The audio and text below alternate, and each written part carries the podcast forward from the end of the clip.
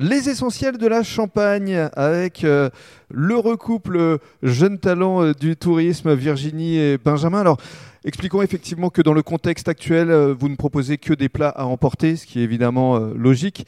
Alors, le euh, principe, comment ça se passe? Les personnes réservent en amont, euh, Virginie? Alors tout à fait, nous proposons une formule de menu à emporter du jeudi au samedi. Mhm. Euh, donc vous pouvez passer commande par téléphone ou bien euh, via notre site internet. Euh, Site internet couvert de vigne couvertdevigne.fr. D'accord Tout à fait.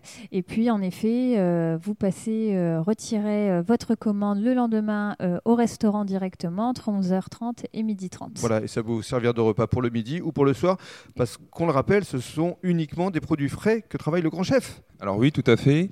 Euh, donc euh, tout est fait le matin. Par exemple, euh, en entrée, c'est un foie gras, chou-fleur, vanille et châtaigne. Donc euh, euh, foie gras euh, donc IGP Sud-Ouest avec Mhm. un crémeux chou-fleur donc condimenté à la vanille, Mhm.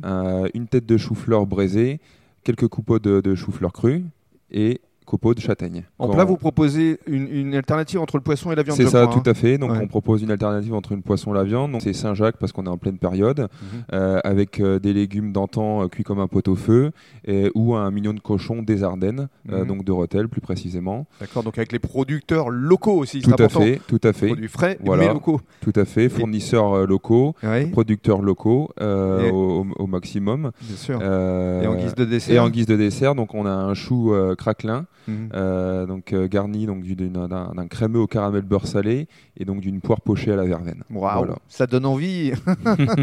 et alors ce menu change euh, toutes les semaines ou toutes les deux semaines. Et alors dans le cadre des festivités qui arrivent, vous allez proposer un menu spécial fête de fin d'année, je présume? Oui, tout à fait. On va justement en parler dans le cadre du troisième podcast.